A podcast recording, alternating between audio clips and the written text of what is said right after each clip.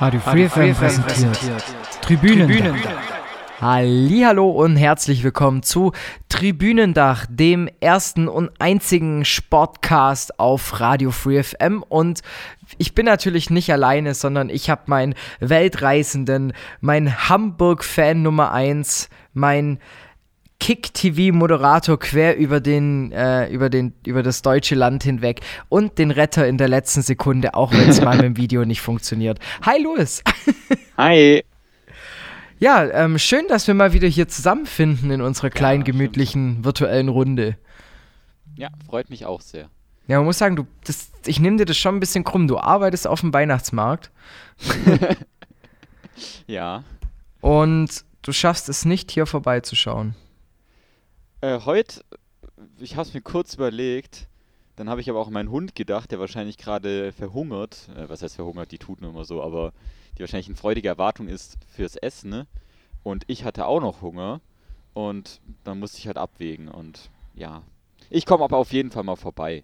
So ist ja nicht, aber heute war einfach auch ein bisschen viel los. Ähm, mi, mi, mi, mi, mi. Ja, ja. Versuch du mal Schleifen zu binden, wenn da fünf Leute stehen. da wirst du auch aufgeregt. Ich bin gerade nur so aufgeregt. Ich, ich bin so voll im Shopping-Rausch. Also ich bin nicht im Weihnachtsgeschenke kaufen Rausch, sondern ich bin gerade eher so, ich beschenke mich.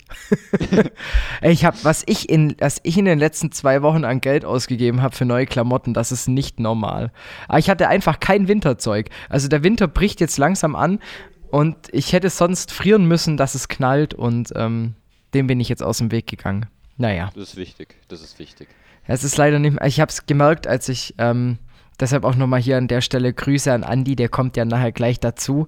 Als ich am Sonntag beim Derby war, ähm, habe ich dann mit meinem Vater auch schmunzeln müssen, weil das letzte Spiel hat er kurz... Lachen, dein hämisches Lachen einfach gerade, nachdem du Andis Namen gesagt hast. ähm, und auf jeden Fall das letzte Heimspiel, das ich davor mit meinem Vater besucht hatte, war im, äh, Mitte September. Und da waren wir noch andere Temperaturen gewohnt, als mhm. es jetzt der Fall war. Ja, das musste ich beim Spiel Heidenheim gegen Hannover auch schmerzlich merken. Äh, ich muss auf jeden Fall nochmal Schuhe kaufen gehen, bevor es dann am Wochenende wieder ins Stadion geht. Ne, Schuhe habe ich. Da habe ich letztes Jahr, ähm, da hat ein äh, Streetwear-Laden in Ulm sein, sein Laden in, am Münsterplatz aufgegeben. Und da gab es so radikale Rabatte. Ich habe 20 Euro für Winterstiefel und Winterschuhe gezahlt. Und deshalb, da bin ich noch, da bin ich noch mit versorgt. Ich habe hab letztes Jahr einfach meine Wanderschuhe getragen, das hat dann auch. der Bergsteiger, der ja, Bergdoktor. Genau. Ja, aber kein Bergdoktor, kein Bergsteiger, sondern einfach nur äh, verrückt nach Fußball, genauso wie wir. Das ist natürlich auch unser Kollege, den wir jetzt hier so ein bisschen, ähm, ja, etwas, etwas loben möchten auch an dieser mhm. Stelle. Denn wir haben uns ähm, seit langer, langer Zeit außerhalb vom FC Heidenheim oder sonstigen Großfußballveranstaltungen mal wieder getroffen zu einer kleinen gemütlichen Runde und zwar diesmal in der VH letzte Woche am Freitag, denn da gab es ja Spielraum und ähm, es ging um das Thema Frankreich und hinter Spielraum, da steckt ein Trainer und der heißt zufällig Andreas Kulik. wow. Der Kulik-Shit äh, Fußballabend war das. Genau. War schön. Ja, war, damit ist er schon fertig. Ähm nee, wir wollen. Fünf von fünf Sterne wird wiederkommen. ja, genau. Nein, Spaß, Spaß, Spaß, Spaß. Spaß. Äh, leider. Ich kann das ja auch mal erklären. leider Paris sehr verdreckt. Drei von fünf. Hat große soziale Probleme. Genau. Auf jeden Fall, ich habe jetzt auch den Mitschnitt. Also ich habe auch das legendäre Zitat von Angelique, von Angelika, habe ich jetzt bei mir daheim auf der Festplatte. Und ich höre mir das gerade jeden Morgen an. Wir dürfen es euch leider aus jugendschutztechnischen Gründen nicht präsentieren. Aber ihr könnt auch einfach mal ähm, Anelka gegen Domenech ähm, googeln. Da findet ihr das Ganze im Wortlaut. Und stellt euch das genau. mal vor mit einer sehr seriösen Lesestimme vorgetragen. Ein Gedicht im wahrsten Sinne. Ja, wie schon gesagt, Angelique hat sich um die Texte gekümmert. Gleichzeitig gab es natürlich auch wieder die Spielvereinigung Sportlehrer, die für die musikalische äh, Untermalung des Abends mhm. zuständig war. Ja. Ähm, da möchte ich auch nicht mittauschen. Die haben schon gut Fett abbekommen. Ja, auf jeden Fall. Aber haben es souverän mitgenommen alles. Also, so ist ja nicht. Und sie haben die französische Nationalhymne gesungen. Nee, die finnische. Ach, scheiße, stimmt. Ja, ich sehe schon, dich haben sie auf jeden Fall begeistert. Ja. Du kannst dich noch komplett dran erinnern. ja. es, war so, es war so viel an diesem Abend. Aber man muss auf jeden Fall sagen, ähm, diese Band, die hat auf jeden Fall, wie du gerade schon gesagt hast, ja, schon mal ein paar, ein paar lustige Kommentare einstecken müssen. Ne? Gerade auch von den Gästen auch noch. Aber es war trotzdem alles sehr lieb noch. Es war ganz nett, eine harmonische Stimmung. Nicht so wie in Paris. Nicht so wie in Paris, das stimmt. Ähm, und natürlich waren unter anderem äh, die Stargäste vor Ort. Natürlich Max Fritsching und Michael Strohmeier. Die kennt ihr vom zweitbesten Fußball-Podcast. Ne, vom drittbesten Fußball-Podcast. Ähm, Fums und Grätsch. Ähm, und die haben die zweite Hälfte sozusagen komplett für sich alleine gebucht. Äh, ist natürlich eine angenehme Aufgabe für Andi als Moderator. Mhm. Äh, holst du dir einfach Gäste, die für dich die Arbeit übernehmen in Durchgang 2. Aber man muss sagen, auch sehr, sehr witzige Köpfe. Und ja auch schon im Part 1 im Interview ähm, hat man schon gemerkt, die leben das mit dem Fußball dann doch ziemlich gut aus. Ja, obwohl sie ja auch nicht jedes Spiel geguckt haben, sagen sie. Aber was, wie, wie hat der Strom mal gesagt, je weniger Ahnung, desto besser eigentlich für sie. Ja, eben, weil es heißt ja auch, äh, wen, keine Taktik, äh, wie, wie ist der, aha, wenig Ahnung, keine Taktik, irgendwie sowas. Das ist halt das Problem, wenn du der drittbeste Fußball-Podcast bist da. Auf jeden Fall haben wir ja auch noch ein paar schöne Bildchen mitgemacht. Ja, ja, klar. Findet ihr dann alle im Sendungsblog auf genau. der Homepage. Aber ähm, das große Thema ähm, war ja, wie rollt der Ball in Frankreich und was meinst du? Also was so, was so deine Haltung vom französischen Fußball? Ähm, es ist so ein bisschen, ich habe das Gefühl, der französische Fußball führt halt so ein bisschen auch so ein Schattendasein im in, äh, unter PSG und unter den großen äh, drei Vereinen eigentlich. Weil es gibt sehr viele Vereine in äh, Frankreich, ähm, die halt auch, ja, die halt auch Tradition haben. Aber natürlich, wenn du da so diese Big Player hast, ähm, ist es schwierig, da sich irgendwie abzusetzen. In der Europa League zum Beispiel sieht man ja auch manchmal ein paar französische Vereine, so zum Beispiel so Lille oder so, gibt es mal, die sich dann ein bisschen äh, hervorspielen. Aber wie gesagt, also man hat halt diese drei Großen und die werfen halt dann den Schatten auf alle anderen. Da muss man sich dann aber gleichzeitig auch mal fragen, ist es in Deutschland, wie ist es in Deutschland dann? Ist es gleich, ist es unterschiedlich? Und wenn man da mal sagt, Bayern, BVB, okay, die sind seit Jahren halt oben dran, aber ähm, wenn man es jetzt mal auf diese Saison bezieht, zum Beispiel, da ist ja dann was, wieder was anderes. Aber in Frankreich ist es halt eben schon seit Jahren so. Ja, wobei dieses Jahr, man muss ja sagen, ähm, Angers SCO ist da die große Überraschung in der Liga. Ich weiß gar nicht, wie man das richtig ausspricht. SCO Angers. SCO Angers. Und ähm, sehr lustig, eine Tordifferenz von plus 2.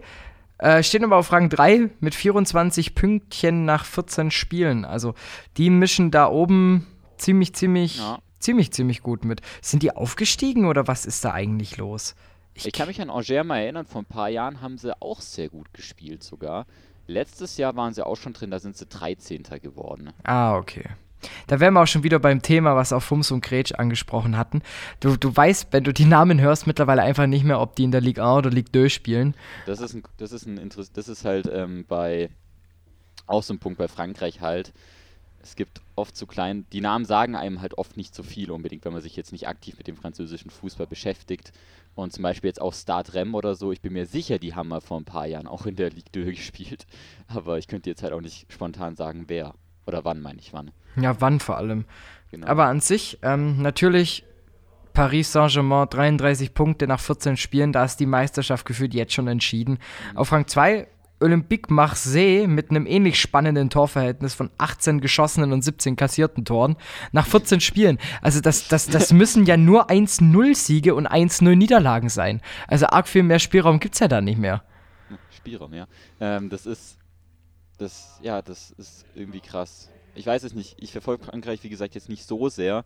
Ähm, ich kann aber auch nicht sagen, wie die Ergebnisse dann aussehen, weil wenn du dann jetzt auch zum Beispiel mal siehst, der Tabelle Letzte hat ein Torverhältnis von in Anführungsstrichen nur minus 6. Das geht ja eigentlich auch noch.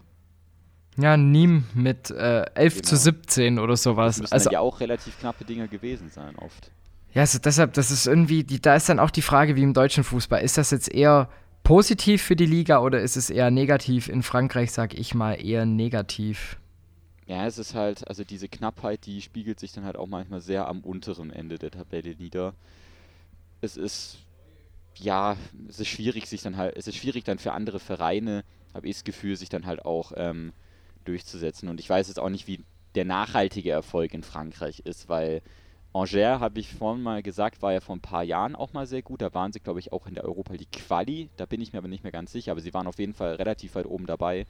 Und ja, dazwischen dann war halt wieder ein bisschen weniger los. Das heißt, sie haben dann halt auch mal wieder im Mittelfeld ähm, am Ende sich eingefunden. So was Nachhaltiges, dass so ein Club nachhaltig wieder arbeitet in Frankreich, nicht arbeitet, aber dass so ein Club nachhaltig Erfolg hat in Frankreich, das ist irgendwie ja, selten. Auch bei Bordeaux. Ich wollte gerade sagen, das ist Paris vorbehalten. Aber halt genau. auch nur in der Liga. Aber halt auch nur ja. in der Liga. International reißen französische Clubs einfach nichts. Also, nee. also gut, heute ist ein wegweisendes Spiel auch für Paris. Die haben heute, also wir nehmen am Dienstag auf und ähm, in wenigen Minütchen beginnt die Partie Paris Saint-Germain gegen Real Madrid in Gruppe A in der Champions League. Ähm, wenn Paris gewinnen sollte und Club Brügge gegen Gala gewinnt, dann wird das doch eine sehr, sehr interessante Konstellation in der Gruppe, weil dann könnte theoretisch Real Madrid noch ausscheiden. Das wäre ja ein Hammer. Das wäre ein richtiges Brett. Das wäre das wär echt Hammer. Der, Fort, der Nachteil der ganzen Geschichte ist, Galatasaray gegen Brügge spielen halt auch schon zwei Stunden vorher. Das heißt, das Ergebnis steht schon fest, bevor das Spiel angepfiffen wird. Heißt, entweder kann das Real ganz entspannt angehen oder die müssen halt all in gehen. Ähm, wobei Real ja auch so eine riesen Wundertüte ist. Ähm, wie komme ich jetzt nochmal den Bogen zurück auf Frankreich? Wahrscheinlich gar nicht mehr. Ähm, Benzema. Benzema, eben, da hätten wir es doch schon wieder. Ähm, wird ja mittlerweile. Apropos Benzema, ähm, hast du die Aussagen schon mitbekommen? Ähm, ich weiß gar nicht, ob von wem sie getätigt worden sind, aber dass er mittlerweile auf einer Welle und auf einer Ebene mit Cristiano Ronaldo steht.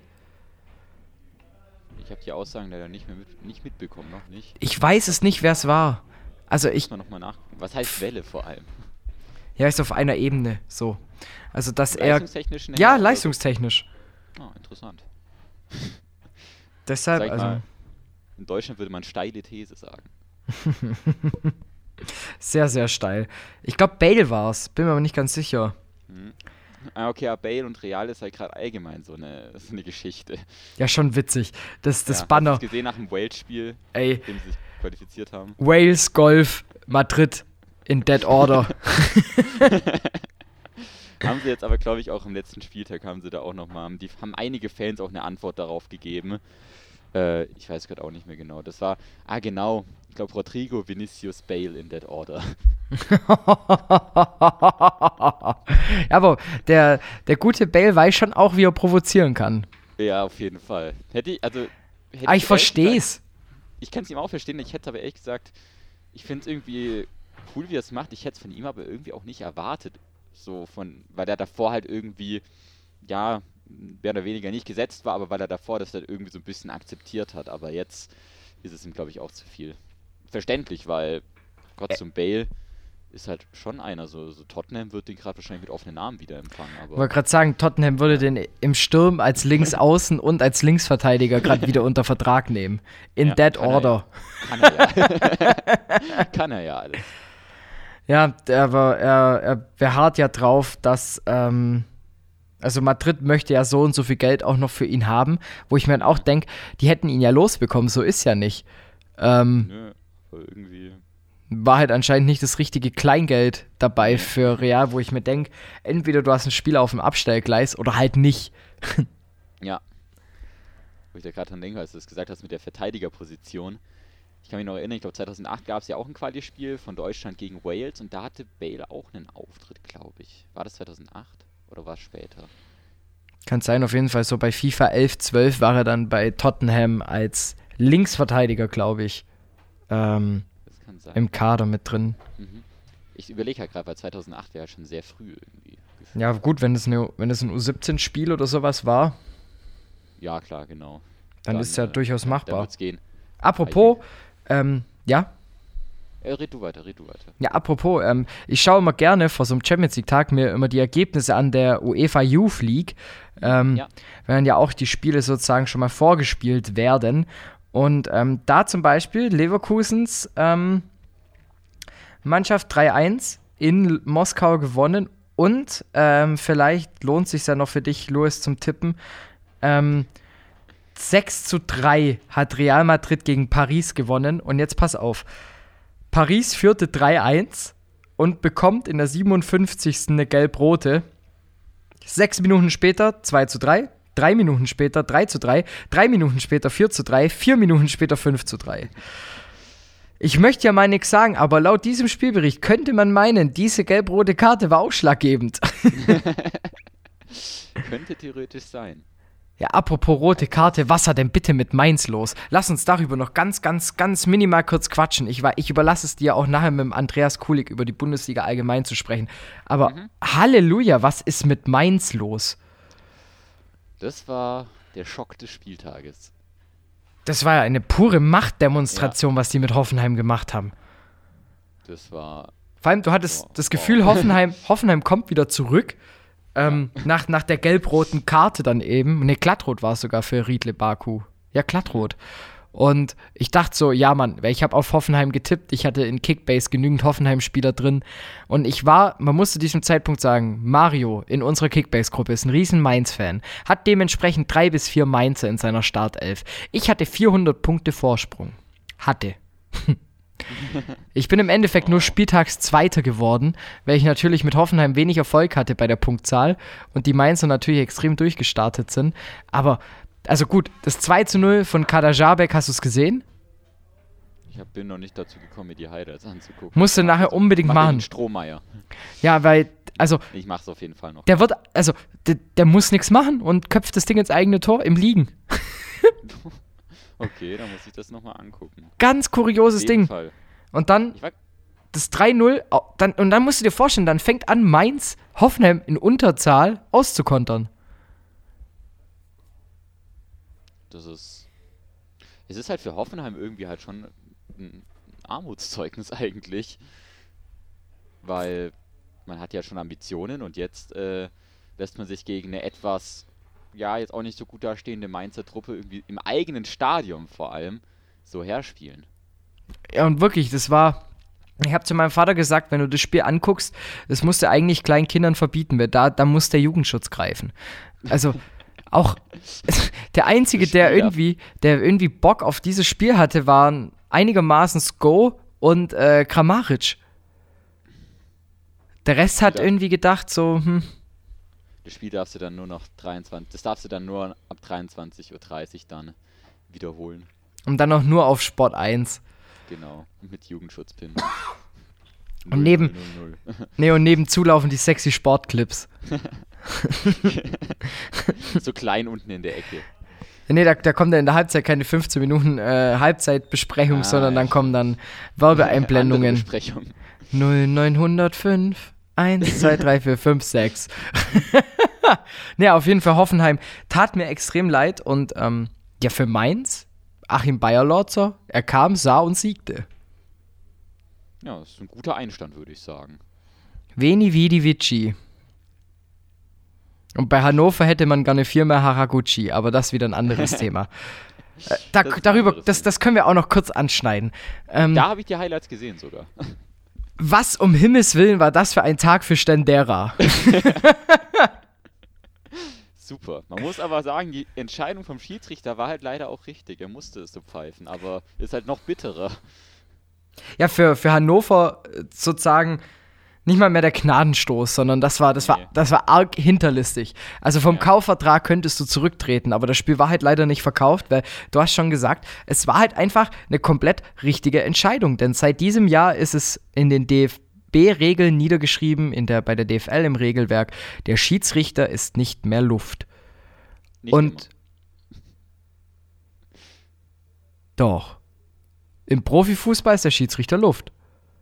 So, heute hat ein Schiedsrichter-Experte gesagt, quasi nicht immer, weil es ist das Ding, es kommt drauf an. Und zwar wäre es jetzt so gewesen, dass der, ähm, also es kommt, also der Situation hätte er so oder so abpfeifen müssen, weil ja ein Angriff für Hannover daraus entstanden ist durch das Abgefälschte. Ähm, wäre es jetzt aber zum Beispiel so eine Situation im Mittelfeld gewesen, und Hannover wäre und der Darmstädter wäre nicht mehr dran gewesen, also dass es quasi keinen Ballbesitzwechsel gibt, dann hätte der Schiedsrichter auch weiterlaufen lassen können. Aber dadurch, dass der Ball abgefälscht war, vor, bevor Genau. er ihn an den Rücken bekommen hat und weil es halt eine Angriffssituation war, Genau. wurde er abgepfiffen. Ja, aber auf jeden Fall halt regelkonform. Genau, was mich nur ein bisschen, also ich kann es mir nur erklären, dass er es einfach nicht gemerkt hat, dass er den Ball an den Rücken bekommen hat, aber dass er die Situation nochmal dann im, in, auf dem Monitor an der Seite sich angeguckt hat. Ich glaube immer noch, das ist so eine, das ist die, der Trick der Schiedsrichter, um mal kurz durchzuschnaufen nach dem ganzen ja, Sprint. glaube ich ich, das ist, ähm, ja, das kennt man ja. Das Kurze wie- Schnäuferlesmacher. Genau. Der langsame Weg zur Kasse, um einfach mal ein bisschen ruhig zu machen und das Wechselgeld in Ruhe auszurechnen. So ist es dann. Aber auf jeden Fall Stendera, wie, das Tor war ein Traum. Ja, also aus 25 Metern Top Corner, äh, pff, also schöner machst du den halt nicht mehr. Dann Schön reingehoben, ja. dann beschwert er sich immens beim Schiedsrichter, der halt dann schon echt, du siehst, wie, wie er ihm mit einem ganz schlechten Gewissen die gelbe Karte zeigt, weil er ihn ganz tief im Inneren hat der Schiedsrichter ihn verstanden.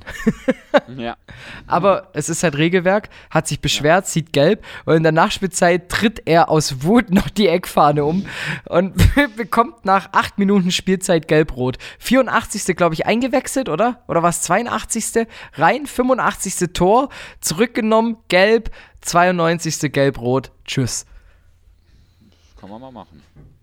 Kann man fast so machen wie Kempf An einem kalten Montagabend in Hannover. on a cold stormy night in Hannover. Genau. Ja, fast so wie Kempf, der sich mal kurz gedacht hat, wenn schon im Derby keine Stimmung aufkommt, dann, dann send sich einfach mal mein Gegner um. Ja.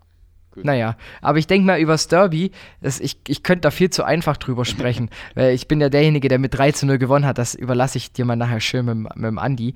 Ähm, wir haben, wir sind jetzt zwar gut äh, abgewichen vom Thema, aber wir haben ja uns gesagt, dass wir am Anfang vor allem ein bisschen über Spielraum quatschen möchten. Fußballkultur, Talk und Musik mit Andreas Kulig. Am Freitag waren wir in der VH und ich habe es ja schon gesagt, Fums und Gretsch waren auch da und ähm, die habe ich arg hinterlistig äh, zu, einem, zu einer Rubrik bei uns im Podcast äh, sozusagen entführt.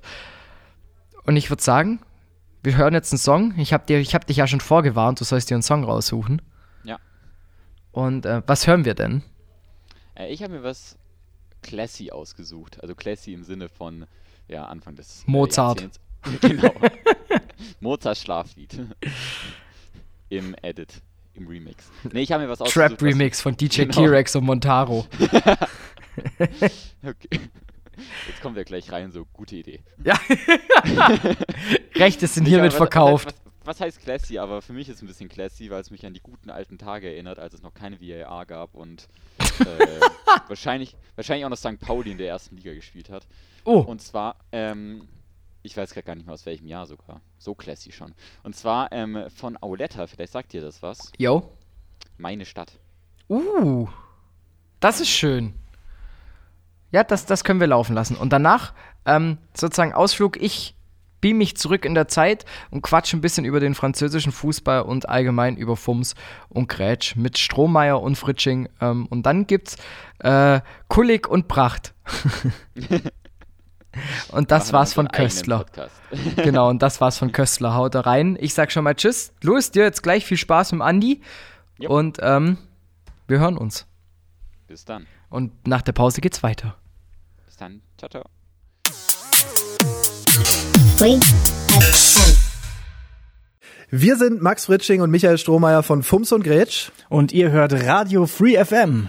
Normalerweise heißt ja immer mir zugeschaltet, Max Fritsching. Jetzt darf ich mal sagen, ich bin sozusagen euch zugeschaltet. Wunderschön. Ähm, willkommen in der Ulmer Freiheit. Ihr hört den kleinen Nachbericht zur Veranstaltung Spielraum, You Never Talk Alone. Und mir gegenüber hocken die beiden Köpfe hinter Fums und Kretsch. Und deshalb natürlich erstmal ein warmes Willkommen in die Runde. Ja, äh, moin. Ja, servus. Wart ihr schon eigentlich schon mal in Ulm? Äh, ich war in meiner Jugend äh, mehrfach in Ulm, weil wir hier äh, Familienfreunde in der Gegend haben und zwar in Oberfahlheim. Im Bayerischen drüben. Äh, genau. Ich tatsächlich noch nie, aber ich habe äh, direkt in den ersten Minuten gemerkt, hier wird viel mit Spatzen gearbeitet. mit Spatzen und natürlich auch mit dem Münster. Aber ich dachte mir am Anfang, so, als ich mir überlegt habe, okay, ich interviewe euch nachher, und dann dachte ich mir, was fragt man eigentlich Podcast? Und dann dachte ich mir, wir quatschen einfach, wie als wäre das so eine Mini-Podcast-Runde. Und deshalb diese Woche geprägt von Trainerentlassungen, querbeet durch. Maradona zum Beispiel, als auch schon wieder weg nach acht Wochen gerade mal. Wie ist so eure Meinung, gerade jetzt in der Bundesliga? Bayer Lord so direkt die Revanche, die er antreten kann. Wie seht ihr die ganze Sache? Ja, also äh, Bayer Lorzer hat es sich natürlich einfach gemacht, weil er von Köln, einem Karnevalsverein, nach Mainz zu einem Karnevalsverein ähm, gewechselt ist. Das heißt, wenn er sich schon ein Kostüm ausgesucht hat für sein Training, dann kann er das jetzt weiter benutzen. Ja, das ist auf jeden Fall richtig. Ähm, ja, ganz schwierige, äh, ganz schwieriger Move. Hätten, glaube ich, die wenigsten mit gerechnet, dass er sofort zu einem Ligakonkurrenten geht. Ähm, aber ja, scheint sich bei den Karnevalsvereinen wohlzufühlen. Hat wohl äh, auch eine große Verbindung zu Peter Stöger. Ne? Ist ja auch, äh, kommt ja viel vom Verkleiden der Peter Stöger. Von daher äh, Achim Bayer-Lotzer so der legitime Nachfolger in der Bundesliga. Karnevalstrainer. Achim Bayer-Lotzer ist der Karnevalstrainer. Aber man muss ja auch sagen, er ist schon eine sympathische Persönlichkeit. Ja, und deswegen passt er ja dann auch zu äh, Mainz 05, was ja gerne mal als sympathischer Verein verschrien wird. Ja, absolut. Ne? Also das passt wie die Faust aufs Auge. Ne? Da äh, ist natürlich nur die Frage, die spielen ja noch gegeneinander, Mainz und Köln. Das wird natürlich dann ein ganz besonderes Spiel für Achim Bayer-Lotzer, wenn er da gegen den Ex-Club antritt. Äh, da sind wir mal sehr gespannt, was da dann draus wird. Gestern sind wir dran hängen geblieben an der Personalie Gisdol. Ne, also ich finde bei Hoffenheim am Anfang, man hat schon so gemerkt, er hat sich seinen Namen gemacht, aber halt auch gefühlt, als es dann bergab ging, er kam ja irgendwie nie mehr wieder hoch. Also glaubt ihr, dass, dass Gisdol der richtige Mann ist? Also ich hätte mir ja Sandro Schwarz gewünscht beim äh, ersten FC Köln, dass die beiden einfach dann die, dass sie die beiden Plätze tauschen und dann Mainz gegen Köln wieder gegeneinander spielen. Ja, Gisdol ist so ein bisschen in der Versenkung verschwunden, war für, glaube ich, die meisten kein, äh, keinen Favorit auf den Posten. Also den hat Horst Held dann einfach aus dem äh, Köcher, aus dem Hut gezaubert. Ja, die haben sie jetzt so ein bisschen im Doppelpack geholt. Ne? Held und Gisdol sind jetzt die beiden, die äh, den FC jetzt irgendwie wieder auf Spur bringen sollen. Ähm, ich weiß nicht, äh, schwierig. Also ich glaube, der FC hat eine schwierige Saison vor sich. Also ob das jetzt wirklich mit einem Klassenerhalt endet, ähm, habe ich erhebliche Zweifel dran. Da ist gehörig viel Unruhe. Man sagt ja auch, der Kader ist nicht äh, strukturiert genug zusammengestellt. Ich glaube, Markus Gisdol äh, wird da so ein bisschen an alte HSV-Zeiten erinnert. Ähm, das wird ganz schön chaotisch, glaube ich. Aber chaotisch ist da, glaube ich, auch das, das richtige Stichwort. Wenn man sich jetzt ja allgemein so diese Bundesliga-Konstellation anguckt, du wirst ja nicht schlau. Also das Einzige, was, wovon man eigentlich ausgehen kann, dass Paderborn absteigt, aber an sich, die prügeln sich ja zu viert um Rang 17, geschweige denn Rang 16. Ja, ich würde nicht mal sicher sagen, dass Paderborn absteigt. Also so verrückt ist die Liga ja dann äh, doch auch noch mehr. Also ich glaube, da ist niemand, äh, der da jetzt äh, auf jeden Fall runtergeht. Ähm, von daher sehr, sehr ausgeglichene Liga. Ist natürlich immer die Frage, spricht's für die Liga oder eher gegen die Liga? Ich glaube tatsächlich, das Niveau ist halt äh, ausgeglichen schlecht. Ähm, das ist so das Problem in der Bundesliga, aber macht's interessant. Für uns natürlich, äh, jede Woche drüber zu reden, immer wieder überraschende Ergebnisse. Äh, wir sehen das gerne. Ja, hake ich gerne mal ein. Also äh, letzte Saison war es ja ähnlich. Da war es bis kurz vor Ende war es unten nicht ganz klar, wer alles jetzt äh, ja, wer es geschafft hat, in die zweite Liga abzusteigen. also da waren ja bestimmt sechs, sieben Vereine bis äh, die letzten fünf Spieltage ähm, ja noch im Abstiegskampf. Und das spricht eher dafür, dass es nach unten hin äh, sich angleicht und nicht nach oben. Aber das ist ja die perfekte Überleitung zum Themenschwerpunkt äh, Frankreich. In Frankreich, du hast ja an sich nur noch PSG, so als die Mannschaft, die in der Liga alles dominiert, international ja gar nichts reißt. Aber also, wie seht ihr? Die Frage ist ja auch so, der französische Fußball, wo steht der, eurer Meinung nach? Also zwischen Ligue 1 und Ligue 2 kann ich tatsächlich nicht unterscheiden. Also wenn man mich fragt, wo spielt gerade, was weiß ich, Nantes oder Montpellier oder so, dann würde ich sagen, ja, Frankreich schon. Aber äh, welche Liga? Klar, man, man kennt halt PSG, wie du schon gesagt hast, Olympique Lyon und Olympique Marseille. Vielleicht noch, ja, AS Monaco, aber dann, dann wird's schon dünn. Und ich glaube, das ist international, wenn man auf Deutschland guckt, von außen wahrscheinlich genauso. Ja, ich glaube auch. Die Ligen stehen mittlerweile so auf einer Stufe. Ne? Da hat man eben PSG und den FC Bayern, die eine Relevanz haben, so unter den Top-Clubs in Europa. Und darunter, ja, da kommt halt viel Mittelmaß. Ne? Auch der BVB, äh, auch wenn das vielleicht sein wollen würde, so ein Team in den Top 5 bis 10 in Europa, ist es ja halt nicht im Moment. Ähm, von daher ist es schon sehr, sehr ähnlich. Ja, Also ich glaube, wenn man von Frankreich auf die Bundesliga schaut, dann würden die auch sagen, ja, von wegen, ob das jetzt Mainz ist oder Duisburg, keine Ahnung, in welcher Liga die gerade spielen, ist, glaube ich, sehr ähnlich die Situation. Ein, bei einem kann man sich sicher sein, mit Peter, ähm, nee, mit Peter Stöger, mit Aki Watzkes Buch hat Dortmund ja immerhin ein für die Champions League schon mal abgeliefert. Ja, absolut. Also äh, Aki Watzke über Aki Watzke ähm, und seine, ja, seine traurige und einseitige Liebe zu Jürgen Klopp. Ich glaube, das ist so, das ist die herzzerreißendste Geschichte des Jahres. Ja, äh, definitiv. Also ähm, ich glaube, selbst die Liebesgeschichte zwischen ähm, Klimawandel und Greta Thunberg ist nicht so hart wie die zwischen Aki Watzke und Jürgen Klopp. Gott sei Dank hat irgendein Verlag das ermöglicht, dass Aki Watzke endlich seine ganzen traurigen, gebrochenen Herzensgedanken mal niederschreiben kann. Das ist wirklich ganz schön. Ähm, ja, ich habe es nicht gelesen. Ich glaube, es ist auch nicht so schlimm. Ja, mich wundert es eher, warum Aki Watzke nicht der Trauzeuge von Klopp dann wurde. Ja gut, das, das hat er wahrscheinlich auch übel genommen. Seitdem.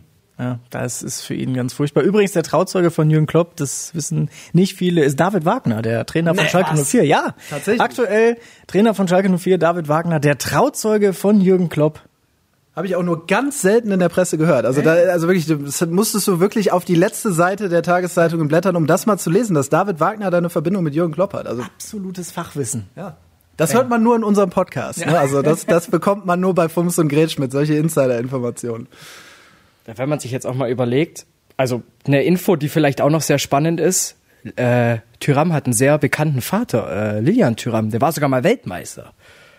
In Frankreich, damit schließt sich auch so ein bisschen der Kreis. Aber ich möchte euch jetzt auch nicht länger aufhalten. Wir haben jetzt schon mal so ein bisschen äh, mal eingeleitet. Ich verwende das Ganze auch in unserem Podcast. Also ihr habt gerade so ein bisschen auch mir in die Karten reingespielt. Aber wir wollen euch natürlich auch ein bisschen erwähnen. Fums und Kretsch, ich habe es angesprochen, einmal die Woche. Ähm, Gibt es eigentlich Themen, wo ihr sagt, das sind so No-Gos, da gehen wir gar nicht mehr dahinter? Kein einziges. Es kommt alles auf den Tisch. Äh, scheißegal, was passiert. Äh, bei uns wird alles seziert in Ja. gewohnter Fachsimpelei. Wobei ein paar Themen natürlich trotzdem No-Gos sind, aber ich werde sie nicht erwähnen, weil es sind halt No-Gos. Du schlauer Hund. Du schlauer Hund. Ey. Und ähm, es ist ja immer montags und ihr trefft euch ja Sonntagabends. Meistens zum, zum, zum Sprechen. Jetzt war ja neulich schon der Fall, dass ja zum Beispiel die Kovac-Personalie mitten im Podcast reindrückt, drei Ausrufezeichen an euren Handys. Lebt, lebt gerade Podcast davon, oder besser gesagt euer Podcast, dass ihr so nah am Release-Datum aufnehmt? Ja, auf jeden Fall. Also deswegen machen wir das auch. Also damit wir wirklich so nah am Puls des Spieltages wie möglich sind und die Leute das am Montagmorgen, wenn sie zur Arbeit fahren, zur Uni fahren, zur Schule fahren, ähm, das schon auf ihrem äh, Podcatcher haben, das hören können, was wir zum Spieltag zu sagen haben. Ähm, ich glaube, da haben sich ja auch über die Jahre jetzt viele drauf eingestellt. Montag ist Fums und Grätsch-Tag. Für viele hat sich das in den Alltag äh, mit eingespielt, dass sie montags morgens da unseren Podcast hören und ähm, ja, deswegen machen wir das auch. Und aber gerne bitte solche Personalien wie Kovac nicht sonntags abends. Das war ein bisschen stressig. Ja, kann ich nicht viel hinzufügen. Also es ist äh, so, dass sich die Leute montags drauf einstellen und wir kriegen auch schon wütende, ich würde sagen fast Post, ja, mit Brieftauben und äh, Briefbomben kriegen wir Post, äh, wenn montags mal die Folge nicht erscheint. Also bisher hat uns noch nie jemand bedroht, aber das, da sind wir nicht weit weg von. Zumindest verbal wird man dann bedroht. Aber dann, äh, ja, ist ja auch schön, ist ja irgendwo auch ein Kompliment, wenn die Leute das vermissen. Also von daher nehmen wir das gerne. Wie seid ihr dann eigentlich zu Fums gekommen? Also wir haben äh, ursprünglich mal angefangen mit einem eigenen Podcast, hieß damals noch Bolz und Grätsch. Ähm, da haben wir das wirklich in kompletter Guerilla-Manier alles alleine gemacht. Ähm, haben dann irgendwann mal eine Verbindung geschaffen mit äh, Fums, hatten da damals ein, ein Video, was wir bearbeitet haben. Da hatten wir die Idee, dass es mal bei FIFA andere Kommentatoren gäbe, wie zum Beispiel Fritz von Ton und Taxis, so als Download-Content. Das war so die Idee dahinter. Und Fritz von Ton und Taxis ist ja so ein bisschen das Maskottchen von Fums. Haben wir die drauf verlinkt und so kam dann mal die Verbindung zustande. ne? Das wurde dann geteilt und so hat man sich dann mal ausgetauscht. Fums wollte eh mal ausbauen in Richtung Podcast, weil da so gerade die Podcast-Welle aufkam, Anfang 2017. Und ähm, ja, das war dann äh, ein schneller Deal, der da eingetütet wurde. Man hat schnell zusammengefunden, auf einen Nenner gekommen. Wir sind irgendwie alle gleich Fußball verrückt bei Fums, äh, alle gleichen Dachschaden irgendwie, was Humor angeht. Und von daher, ja, war das äh, schnelle Nummer und sind wir da zusammengekommen und seitdem machen wir es zusammen mit Fums. Warum macht ihr dann, ihr habt ja gesagt, es lebt ja bei euch auch von der Aktualität. Warum dann kein Radio? Äh, wir sind noch nicht gefragt worden. ne? traut sich keiner, ne? Also traut sich noch wir, wir kommen halt äh, ursprünglich gar nicht aus dem Medienbereich und es war halt ein Hobbyprojekt. Es hat Bock gemacht, einfach ähm, das, was wir ich sag mal, wenn wir auf der Couch sitzen beim Fußball gucken, einfach nochmal reproduzieren und Leute hören sich das an.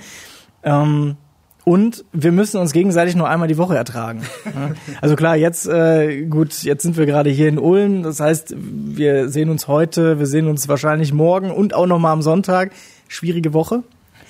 Aber insgesamt auf, ähm, aufs Jahr betrachtet sind es halt einmal in die Woche und das reicht auch. Ne? Aber man muss auch sagen, das äh, Format Podcast passt da vielleicht auch noch ein bisschen besser zu uns, weil Podcast ist ja auch immer viel labern. Ne? Also das mhm. gibt's ja im Radio halt nicht so. Da ist ja alles immer relativ gestrafft. So und jetzt muss da eine Werbeblock rein, jetzt kommt der nächste Song und so weiter. Das hat man natürlich beim Podcast nicht. Du kannst dich da hinsetzen, eine Stunde labern. Da kann auch mal einer viel zu weit ausholen äh, im Podcast. Ist alles nicht schlimm. Da kannst du dich auch versprechen und die M's sind auch nicht so schlimm. Ähm, das ist halt ungefilterter. Ne? Also das ist äh, realer, finde ich. Und da kommt uns äh, das Format Podcast noch ein bisschen mehr entgegen. Deswegen ist es eigentlich ideal für uns. Heißt englische Wochen bei euch beiden sozusagen. Ja, jetzt ist gerade englische Woche, Auswärtsfahrt auch noch, ne? Das äh, Jet, Jetlag ähm, durch die Fahrt nach äh, bis nach Ulm. Ne? Da ist ja auch andere Zeitzone, zumindest wenn ich mir manche Menschen hier so angucke. aber äh, ja, aber das ist aushaltbar. Wo erreicht man euch denn? Wo findet man euch? Ja, also man kann den Podcast hören in wirklich äh, allen bekannten Podcatchern. Das ist bei Spotify, bei iTunes, bei Deezer. Könnt ihr das überall abonnieren natürlich, damit ihr immer benachrichtigt werdet, wenn wir eine neue Episode hochladen. Ansonsten in jedem Podcatcher abrufbar könnt ihr unseren Feed finden. Fums und Grätsch eingeben, dann findet ihr das, was euch glücklich macht, eure Ohren glücklich macht. Und erreichbar sind wir natürlich auf Twitter, auf Facebook, auf Instagram unter Fums und Grätsch findet man uns auf Instagram und auf Twitter findet man uns auch persönlich unter Max Fritsching und Michael Strohmeier, also findet man uns da. Und ähm, ja, wenn unsere Stimmen radiotauglich sind, dann gerne mal Bescheid geben. Aber aktuell ist, glaube ich, das Projekt Podcast erstmal Prio. Sie hören Radio Free FM zu empfangen über UKW auf der 102,6 MHz über Kabel auf der 97,7 und 93,45 MHz und weltweit zu hören über unseren Livestream auf freefm.de. Und da sind wir wieder. Nach Fums und Krätsch ist vor Kullig und Pracht. Wir sind wieder hier beim Tribünendach bei eurem Lieblingspodcast und einer der drei besten Sportpodcasts, die es in Deutschland gibt. Und jetzt habe ich auch den Mann dabei, der hinter diesem ganzen Zeug am Samstag gesteckt hat, nämlich die Katze Kullig, wie Domi ihn vorhin genannt hat. Servus, Andi. Ja, hallo zusammen. Grüß dich, Luis. Katze, ja. Danke, Domi. ja, Domi muss ja. sich jetzt erstmal auch um seine, seine Katzen kümmern, deswegen haben wir jetzt den, den Andi eingewechselt. Der ich bin allergisch gegen Katzen. Ja, und deswegen müssen Domi auch rausschicken. Genau. Deswegen. Ja, außer gegen, Ralf, außer gegen Ralf Zumdick. Das ist der einzige Katze. Genau. Hat aber auch nicht so viele Haare wahrscheinlich. Also. Naja. Ralf Zumdick? Der hatte, der hatte einen gewaltigen Schnauz früher. Ah, okay. Ich weiß nicht, wie er heute aussieht. Also er hatte, er hatte gewaltige Haare, ja? mehr als ich. Was jetzt auch keine Kunst ist. Okay. Naja, naja.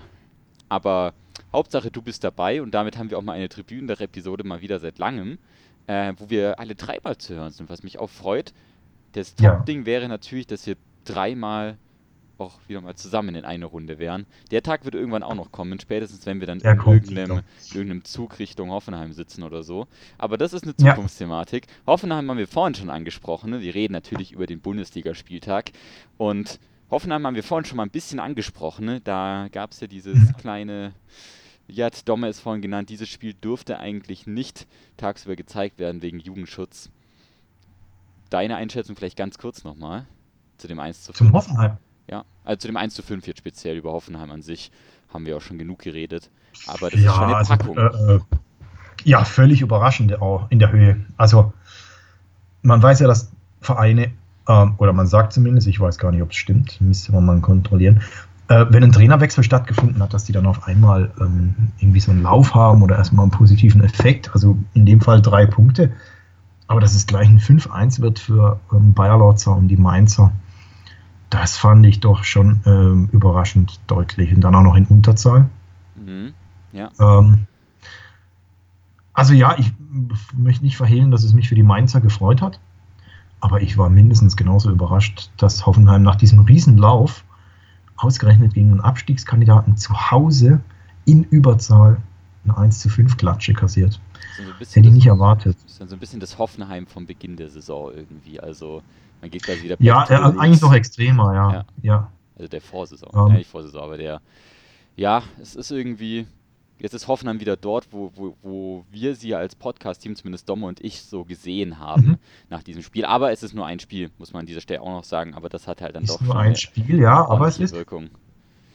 Trotz allem, wenn man ja auf die Tabelle schaut, es wäre ja die Chance gewesen, ich glaube, bis auf zwei Punkte an Gladbach ranzukommen. Also sie waren relativ weit oben, ja. Und jetzt, ähm, also irgendwie bewahrheitet sich in der Saison, habe ich so langsam immer mehr den Eindruck, dass es auch wieder so sein wird. Immer wenn eine Mannschaft äh, mal die Chance hätte, ranzukommen oder auch wie jetzt ähm, Gladbach ähm, weiter wegzuziehen oder auf Distanz zu bleiben, dann geht es gegen die vermeintlich leichten Gegner schief. Und die Top-Duelle werden dann sowieso verloren und am Ende wird der FC Bayern Meister. Genau, die haben von diesem Spieltag am meisten profitiert. Das Ergebnis äh, der Münchner jetzt schon im, ich weiß gar nicht, das ist das zweite Spiel unter Flick in der Bundesliga. Dritt, ah, in der Bundesliga, Also insgesamt das dritte, Könnt ihr wenn man uns- da ja noch dann. ich glaube das dritte. Ich glaube 10 zu 0 Tore bei 9 Punkten, glaube ich. Also unter Flick läuft es anscheinend wieder. Müsste ich jetzt recherchieren, aber habe ich so im Hinterkopf Mhm. Also, Mhm. aber es scheint, als würde es wieder unter Flick laufen. Und ähm, Ja. ich muss dann auch sagen, leider, ich habe ja Kovac manchmal so ein bisschen in Schutz genommen und habe dann auch gesagt, jetzt mal abwarten, wie es unter Flick läuft. Aber diese ersten Spiele, da kann man dann halt eben auch nicht sagen, ja, das ist, äh, das ist dann halt schon irgendwie, spricht für ihn, auf jeden Fall. Aber wo, also ich, ich frage mich ja tatsächlich, spricht es für ihn oder? Oder Also er hat ja das gleiche Personal. Ja. Ja, oder, oder, gegen, oder gegen die Mannschaft Sagen wir es mal unter so, Kovac. Genau, es spricht für ihn in der Rolle ähm, als Trainer mit dieser Mannschaft. Bei Kovac, also viele Mhm. sagen ja auch, viele haben die Theorie, dass Kovac ja mehr oder weniger dann von der Mannschaft rausgeht. Ich will jetzt nicht sagen mobbt wurde, aber dass das teilweise dann auch wirklich ein Spiel gegen den Trainer war. Ja. Mag ich jetzt nicht zu beurteilen, weil dafür bin ich einfach nicht so sehr äh, bei den Bayern drin. Aber es ist schon irgendwie interessant, dass sie plötzlich jetzt so seitdem, ähm, seitdem Flick jetzt am, am Steuer ist, seitdem Kovac weg ist, dass es seitdem halt wieder sehr gut läuft, was auch spielerisch angeht. Ja. Also auch die Spiele an sich, die sehen jetzt nicht schlecht aus von den Bayern. Also jetzt auch nochmal gegen Dortmund hätte man ja sagen können, okay, das ist halt Dortmund, das ist, wenn sie in München spielen, immer eine schwierige Sache, okay. Aber dann haben sie ähm, ja auch noch gegen Düsseldorf, ist jetzt zwar auch kein Übergegner in dem Sinne, aber Mhm. spielerisch, wie gesagt, ist es halt wieder weitaus, weitaus ansehnlicher als ähm, das, was jetzt die letzten Wochen sonst so zu bieten war. Und dann kann man sich natürlich schon die Frage stellen, warum läuft es jetzt mit demselben Personal besser? Und da kann ich dann schon sagen, der Trainer hat vielleicht einen anderen Einfluss auf, auf die Spieler. Ja, scheint es auf jeden Fall so, so moderiert zu haben, dass die irgendwie wieder Spaß haben oder, oder ihre Stärken ähm, erkannt haben oder was auch immer. Also, also ich kann mir das gar nicht so richtig erklären, äh, außer dass der im Umgang mit den Spielern äh, anders ist als Kovac. Denn, also ich glaube, der, der wird denen jetzt ja nicht irgendwas gesagt haben, was die vorher noch nicht wussten. Ich glaube also, dass es an der Art und Weise liegt, wie er es gesagt hat oder wie er sie anspricht. Das Ja. könnte ich mir ähm, eher vorstellen. Ja, dass er das also gut gemacht hat. Ähm, offensichtlich sehr gut sogar. Also, Ja, muss man sagen, muss man sagen. muss Und sagen. Ich habe, das muss ich mal zu unserer, zu meiner Schande gestehen, ähm, wo wir gerade von Trainern reden, die einen Einfluss auf die Mannschaft haben, äh, besser gesagt Trainer, die irgendwie keinen so großen Einfluss mehr auf die Mannschaft zu scheinen haben.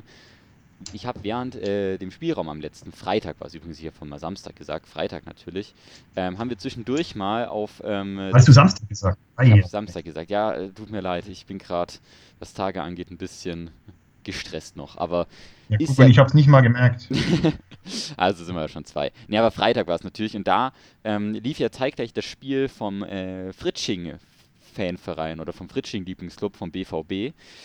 Mhm. Und boah, also in, der, in den ersten 45 Minuten, da waren wir dann schon sehr geschockt irgendwie, wie das da aussah beim BVB. 13-0 zur Halbzeit ja zurückgelegen und das halt gegen, gegen Paderborn.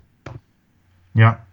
0 Ja, also zum Ja. Spiel selbst kann ich gar nichts sagen. Ich habe nichts gesehen, da ich ja eben ähm, zu der Zeit aber auf der Bühne war. kann auch nur Und mir hinterher, das Anschauen hinterher schenke ich mir inzwischen.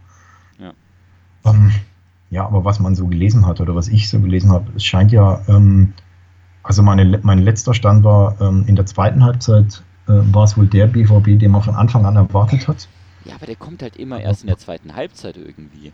Ja, und auch, ich meine, wenn sie dann mal Pech haben, dann geht es eben auch verloren. Denn so ein Punkt in der Nachspielzeit, ja, das ist, mal abgesehen davon, dass es ganz wenig ist, ist es ja auch glücklich. Ja. So eine Mannschaft, die dann da vielleicht noch ein bisschen mehr, ein paar Körner mehr hat oder sich einfach cleverer anstellt oder ich weiß nicht, ob vielleicht hätte Paderborn auch noch das 4-0 vorher machen können. Ich hab, Die gesagt, hätten hab sogar das- das 4 zu 0, glaube ich, machen können sogar. Also es gab da ein paar, Also ich glaube, da war der BVB äh, gut bedient. auf jeden Fall. Mhm. Dem 3 zu 3 ist halt aber natürlich nicht der Anspruch, den ein BVB eigentlich hab, haben sollte. Das ist dann eher schon äh, ja, eine andere Borussia, vielleicht aber auch nicht die, die, die ich meine, äh, die jetzt in der Bundesliga spielt, sondern eher Tennis-Borussia oder sowas. Aber das ist irgendwie, ja, man hat wieder große Ziele vor der Saison ausgerufen und jetzt ähm, ist wieder der Wurm drin irgendwie und der Trainer wirkt unsicher. Teilweise hat Ja, er dann, ja, teilweise wirken dann seine, seine Aufstellungen auch wie so richtige Panikaufstellungen. Hat Verteidiger auf der Ja. Bank, lässt dann aber einen Weigel hinten spielen, der zugegebenermaßen mal in der Zeit, wo, er, wo es nötig war, das sogar relativ gut gemacht hat, aber er ist halt kein Innenverteidiger. Nee, er hat. Akanji, er hat Akanji auf der Bank sitzen. Ne? Also, äh, ja, für mich, äh, er wirkt zunehmend tatsächlich ratlos, aber ich finde auch, dass er einen schweren Stand hat. Also er, er, er fährt meines Erachtens zu wenig Rückendeckung. Ähm, er wird auch im medial, also er wird ja eine Woche hochgelobt Mhm. ähm, und in der nächsten Woche wird er dann wieder scharf kritisiert. Also es ist ja immer so dieses Wechselbad der Ja. Gefühle. Klar, das geht natürlich ein bisschen einher mit den Leistungen seiner Mannschaft, aber die sind natürlich unter ihm in einer Woche zu sensationellen Leistungen fähig und in der anderen zu absolutem Schund. Und ich weiß nicht, also ich könnte mir vorstellen, dass der BVB an mehr Konstanz interessiert ist. Das auf jeden Fall. Ähm, positive Konstanz. Also natürlich. ich glaub, ja. Aber in die andere Richtung wird ähm, sich das keiner wollen. Nee, aber jetzt, ich meine, wenn sie es morgen in Barcelona verlieren sollten und ich, ja, ich, ich weiß nicht, ob, ob Favre da wirklich äh, noch eine große Zukunft hat, muss das ich ist, halt, sagen. das ist halt der Punkt natürlich. So Barcelona an sich ist ein relativ undankbares Brett in so einer Situation, weil ich kann mir auch vorstellen, Ja. dass sie morgen dann wieder ein relativ gutes Spiel machen und dann vielleicht wieder einen Elfmeter nicht reinmachen, irgendwie ein dummes Gegentor kassieren Ja. und dann halt ganz knapp wieder verlieren. Die Leistung dann vielleicht gar nicht, ist dann gar nicht so schlecht. So ein bisschen wie jetzt, ist halt natürlich wieder ein bisschen weiter hergegriffen, aber das war ja zum Beispiel bei Bayer Lorze und Köln genauso. Sie Ja. haben sehr unglücklich verloren oft. Ja. Und teilweise halt auch ähm, wurden jetzt, ich würde sagen, einfach mal benachteiligt. Und das Spiel jetzt ähm, gegen Hoffenheim zum Beispiel da auszurufen als Spiel, ähm, als Schicksalsspiel für Bayer äh, Hoffenheim damals ja in einer relativ guten Verfassung. Ähm, nach einem Spiel gegen Mainz, was halt wirklich auch sehr pechvoll für, für Köln war, Eindeutig, ja. ist dann halt schwierig. Und Ja. das ist halt jetzt bei Dortmund halt mit, dem Champ mit der Champions League ähnlich. Barcelona ist halt nun mal eine Top-Mannschaft. Wahrscheinlich eine der Mhm. schwersten in der gesamten Gruppe. Ähm, Mhm. Top-Favorit natürlich auf den Gruppensieg. Und Ja. das ist dann natürlich halt auch wieder richtig undankbar. Und nächstes Wochenende weiß ich jetzt sogar gerade spontan gar nicht, wer dort dann, ähm, wer dann dort dann der Weiß ich Gegner ist. nicht. Das kann ich aber schnell Schauen. Also, nachgucken. es sollte ja auswärts sein. Oh ja, okay. Krisen. Also sag, sag es mal so, wenn es da, wenn's da dann nicht klappt, dann äh, ja, dann, dann ist es dann, dann ist es echt schwierig. Weil, gut, Hertha können wir jetzt ja gleich eigentlich im Anschluss besprechen, ne? Ist ja nach diesem Ja, denn da dürfte ja der Trainer dann gewechselt sein bis Samstag. ja, ist ja eine relativ, hat ja relativ vielversprechend angefangen die Saison, aber Mhm. jetzt 0 zu 4 gegen Augsburg. Mhm. Sogar noch eine, also Hertha da noch mit einer roten Karte, Rune Jahrstein ähm, Ja. ist ja runtergeflogen. Und Ja. boah, das ist dann halt natürlich schon, also gegen Augsburg, die halt jetzt auch nicht unbedingt äh, in der, die jetzt auch nicht unbedingt als Topclub in der Bundesliga bekannt sind, bei allem Respekt, aber halt dann wirklich 0 zu 4 oder 4 zu 0, besser gesagt aus Augsburger Sicht, war ja dann in Augsburg. Klar. Ist halt in so einer Situation Ja. für Hertha nicht unbedingt, äh, ja, nicht sehr gut. Nee, sind ja gerade noch einen überm Strich, einen vor Düsseldorf und Düsseldorf hat den Relegationsplatz. Und die Hertha, äh, nach diesem Auftaktpunkt bei den Bayern, äh, wenn ich jetzt richtig noch, das war, es ging es ja eine Weile bergab, dann eine gute Serie. Ähm, aber insgesamt jetzt äh, auch erst drei Spiele gewonnen die Saison. Ja, scheint. Jetzt gegen die direkten Konkurrenten so ein Brett äh, und dann auch noch überholt worden, natürlich von Augsburg, von Mainz überholt worden. Äh, an dem Spieltag Union zieht auch schon ein Stück weit davon, also der, der direkte Konkurrent aus der Stadt. Und wenn man jetzt noch überlegt, dass da der Windhorst im Hintergrund ist mit seinen 100 Millionen oder wie viel Mhm. es sind, ähm, dann glaube ich, dass das natürlich den Ansprüchen, die die Hertha inzwischen hat, auch durch diesen finanziellen Backup, dass das dem überhaupt nicht gerecht wird. Nee, Ähm, die, also, ja. Ich, ich stelle mir nur die Frage, also auch bei, bei Dortmund, ich habe mir die Frage auch bei, bei äh, Mainz oder Köln gestellt, den Trainer zu entlassen ist ja eine Entscheidung, aber die zweite ist ja dann, wen stelle ich denn dann ein? Also, und, und also bei Mainz mit diesem Bayerlotzer war ich überrascht, sehr überrascht, Mhm. dass er jetzt gleich 5-1 gewinnt, spricht erstmal für ihn, keine Frage. Und Köln, denke ich, da ist mit, äh, mit der Einstellung von Horst Held und ähm, Markus Gistol der Abstieg besiegelt. Also Stimmt, das, da das, haben das, haben wir gar verstehe ich nicht. Das haben wir noch gar nicht angesprochen. Nochmal kurz zu Hertha. Also die Ansprüche Europa Ja. League wird schwierig. Vielleicht reicht es ja noch für die Europa League 2, aber auch erst dann in zwei Jahren. Und das Ja, mit der ist. zweiten Mannschaft. Genau. Die heiße übrigens hat ja auch schon einen Na mit der zweiten Mannschaft, genauso wie damals im DFB-Pokalfinale gegen Uerdingen. Das, ja, das wären noch Zeiten, wenn das möglich wäre. Aber ich glaube, Herthas Ja. zweite Mannschaft, ich weiß gar nicht, wo die spielt. Ich glaube, die spielt ja in der. Spielt die Regionalliga? Nordost oder Oberliga? Ah, die zweite Mannschaft der Hertha müsste Regionalliga Nordost spielen, oder?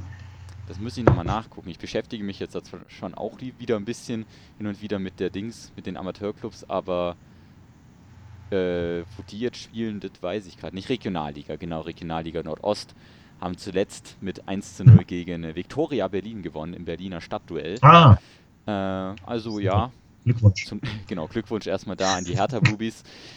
Vielleicht reicht sie irgendwann nochmal für, die, für, die, für das Finale im großen Stadion nebenan, aber leider dürfen ja keine Zweitmannschaften mehr beim DFB-Pokal mitmachen. Wäre aber auch lustig gewesen. Hertha, ähm, Hertha BSC in der zweiten Liga und Hertha BSC 2 spielt dann Europa League gegen äh, Sevilla oder so. Wäre auch zu schön Ja. gewesen. Aber du hast ja gerade angesprochen schon, Köln, Mhm. ja, auch ein Club, Ja. der vor einiger Zeit noch Europa League gespielt hat, bevor er dann abgestiegen ist. Ist ja so der Inbegriff der Fahrstuhlmannschaft. Und am Samstag hatten sie Ja. das Topspiel inne gegen RB Leipzig. Mhm. Und ja gut, also das Ergebnis würde ich mal sagen, standesgerecht 4 zu 1 für die Leipziger. Äh, Timo Werner hat wieder getroffen, Forsberg zweimal. Ich, Ja, ich glaube, damit ist eigentlich auch schon ja, gesagt, das ist auch so ein Ergebnis, was ich so in der Form erwartet habe. Habe sogar noch ein bisschen höher geschätzt. Aber Mhm. Gistol ist halt echt nicht auch einer, der unbedingt, wo die Leute sagen, dass er zu, zu Dings passt, zu, ähm, zu Köln. Einfach auch vom Spielerischen. Ja. ja also ich habe den jetzt ja auch nicht in Erinnerung als, als ein Trainer, der irgendwo irgendwas gerissen hat. Er hat halt Hoffenheim eine Zeit lang, sage ich mal, konstant gemacht. Ähm, hat sie etabliert, aber für mehr reicht es dann halt vielleicht auch nicht. Und ich möchte Gistol nicht schlecht reden als Trainer, aber es geht auch darum, ähm, dieses Gesamtding bei Köln. Man hat ja Horst Held auch noch dann jetzt Mhm. verpflichtet. Und ich möchte wirklich nichts Böses über diese Leute sagen, weil diese Leute haben ja auch einen Grund, warum sie verpflichtet wurden. Aber diese Idee, ich habe das Gefühl, man hat sie einfach nur verpflichtet, weil sie gerade verfügbar waren. Ja, Andererseits das, das geht mir genauso. Also ich da kein. Also ein Bayerlotzer finde ich, das hat irgendwie gepasst zu Köln auch. So einer, der, der mit Regensburg einen guten Job gemacht hat, der sie wieder in der zweiten Liga etabliert hat, geht dann halt zu einem, äh, zu einem Club, der schon die Ambition hat, in der ersten Liga zu spielen, aber dort halt dann immer mal wieder hin und her fällt. Und das fand ich, hat Ja. eigentlich ganz gut gepasst. Und deswegen finde ich jetzt auch Mainz, nur- Mainz ist jetzt echt für Bayer Lotzer keine so schlechte Station. Aber halt Gistol bei Köln ist halt irgendwie, ja, das ist so. Also ich kann mir den nicht mit, mit, mit dem, mit dem Köln-Merchandise an der Seitenlinie irgendwie richtig vorstellen. Das passt für mich einfach nicht so. ja, ist schwer und es ist auch, also ich denke, Köln hatte damals mit ähm, Schmatke, war das, ne? Schmatke und Stöger, Genau. äh, kurz mal Kontinuität. Also Köln ist ja schon bekannt äh, als Karnevalsverein eben. Äh, Ist Identität. Und dann, dann, dann kam diese, diese ähm, ja, dann kam Markus Anfang der frühzeitig gehen musste. Dann kam Bayerlotzer, der übernommen hat und jetzt wieder frühzeitig gehen musste. Mittendrin ging Armin Fee frühzeitig, äh, war irgendwie so um die Halbzeit rum von vor zwei Wochen oder so. Ähm, und dann hast du jetzt den Trainer ausgetauscht, du hast wieder die sportliche Leitung ausgetauscht, du hast Gistol und Held, also wieder zwei ganz, wie ich finde, auch andere Charaktere als ihre Vorgänger. Das heißt, letztendlich ist Köln wieder genau dort, wo sie eigentlich schon immer waren und scheinbar auch sein möchten. Also der Kölner fühlt sich wohl ganz wohl in der äh, Rolle des ständigen Wechsels. Und ja, also wie gesagt, ich, mich überzeugt ähm, das, die Einstellung von Gistol und Held überzeugt mich nicht. Aber ich glaube vor allem, dass sie deswegen absteigen, weil sie eben jetzt schon wieder so dieser Bäumchen-Wechsel-Dich-Verein sind, ja, ohne Kontinuität. Ähm, und da sind Gistol und Held, die stehen einfach stellvertretend mit ihren Namen. Das könnten noch irgendwie zwei andere sein, ja. Wäre meine Meinung die gleiche. Dann hätten wir das auch schon mal geklärt. Ich habe jetzt hier nur keine galante Überleitung, weil wir auch schon wieder kurzzeitig beenden müssen, aber nur damit wir gleich nochmal über den Rest reden und natürlich auch über zwei Zweitligaspiele oder vielleicht auch ein paar mehr, wir gucken mal, die ähm, sehr wichtig waren an diesem Wochenende. Aber ich sage jetzt schon mal an dieser Stelle Tschüss für die Leute on air und Tschüss auch oder bis später für die Leute, die dann im Podcast weiterhören. Bis dann und ja, wir hören Bis uns dann, ja. entweder Tschüss auch von mir. Genau. Wir hören uns dann wieder online oder nächste Woche dann äh, wieder on air um 6 Uhr hier auf FreeFM. Bis dann. Bis dahin. In the 60s, it was free your hair, free your sex, free the women, free the black people, free nature. Today, only free FM. Radio Free FM präsentiert.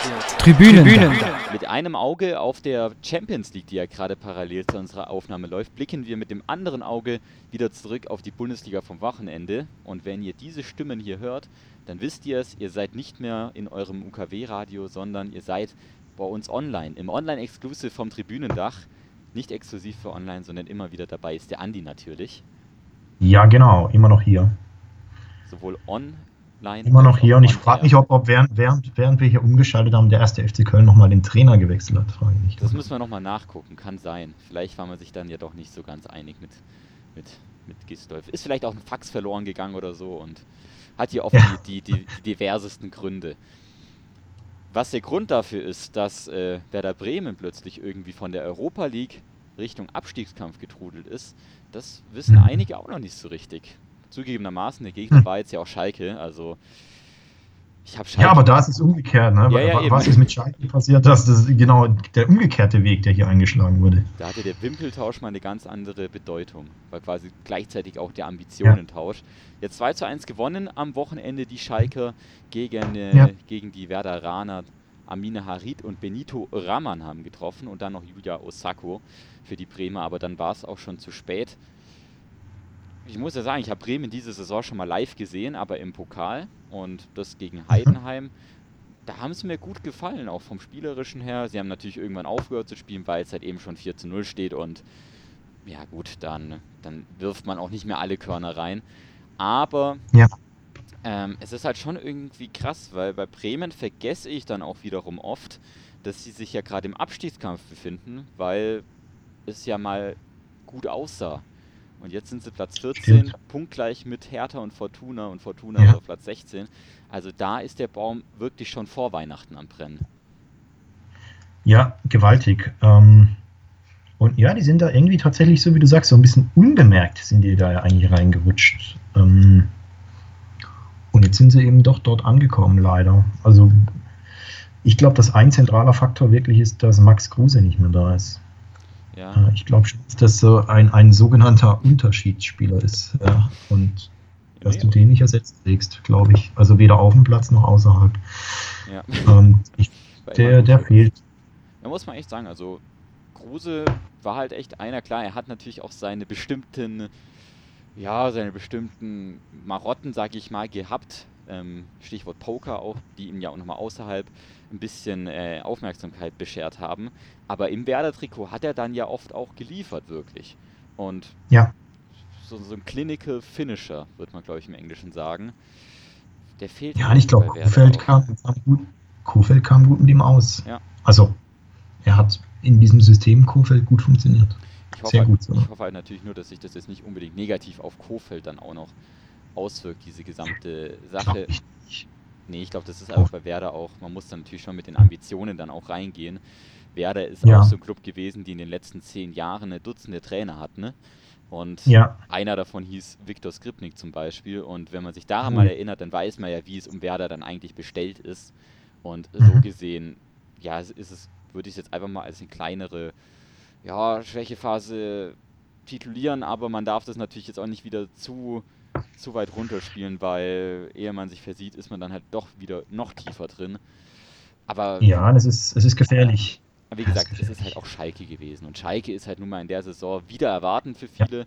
Äh, für mich ehrlich gesagt ja auch wieder richtig gut dabei. Platz 5, punktgleich mit dem Bayernjäger Nummer 1, dem SC Freiburg. 22 Punkte jetzt schon auf dem Champions Ja.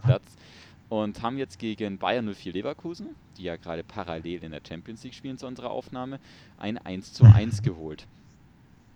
Sehr, Ja. sehr frühe Tore, muss man sagen. Lars Ja, hat stimmt. sich verletzt und es, ja, es ist einfach schon beachtlich, was die Freiburger diese Saison leisten. Vor allem so einen 1 zu 1 gegen Leverkusen hätte man zu jedem Zeitpunkt, glaube ich, egal ob man jetzt im Abstiegskampf ist oder ob man jetzt um Champions League spielt, würde das Freiburg annehmen.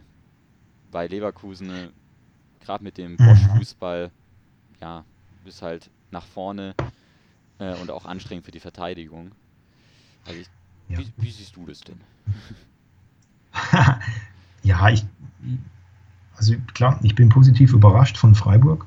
Tatsächlich. Allerdings äh, nicht mehr so, dass mich jede Woche überrascht. Denn es sind immerhin ähm, zwölf Spieltage um. Sie stehen auf Platz 4. Sie standen auch schon auf Platz 2 und sie stehen die ganze Saison lang schon oben.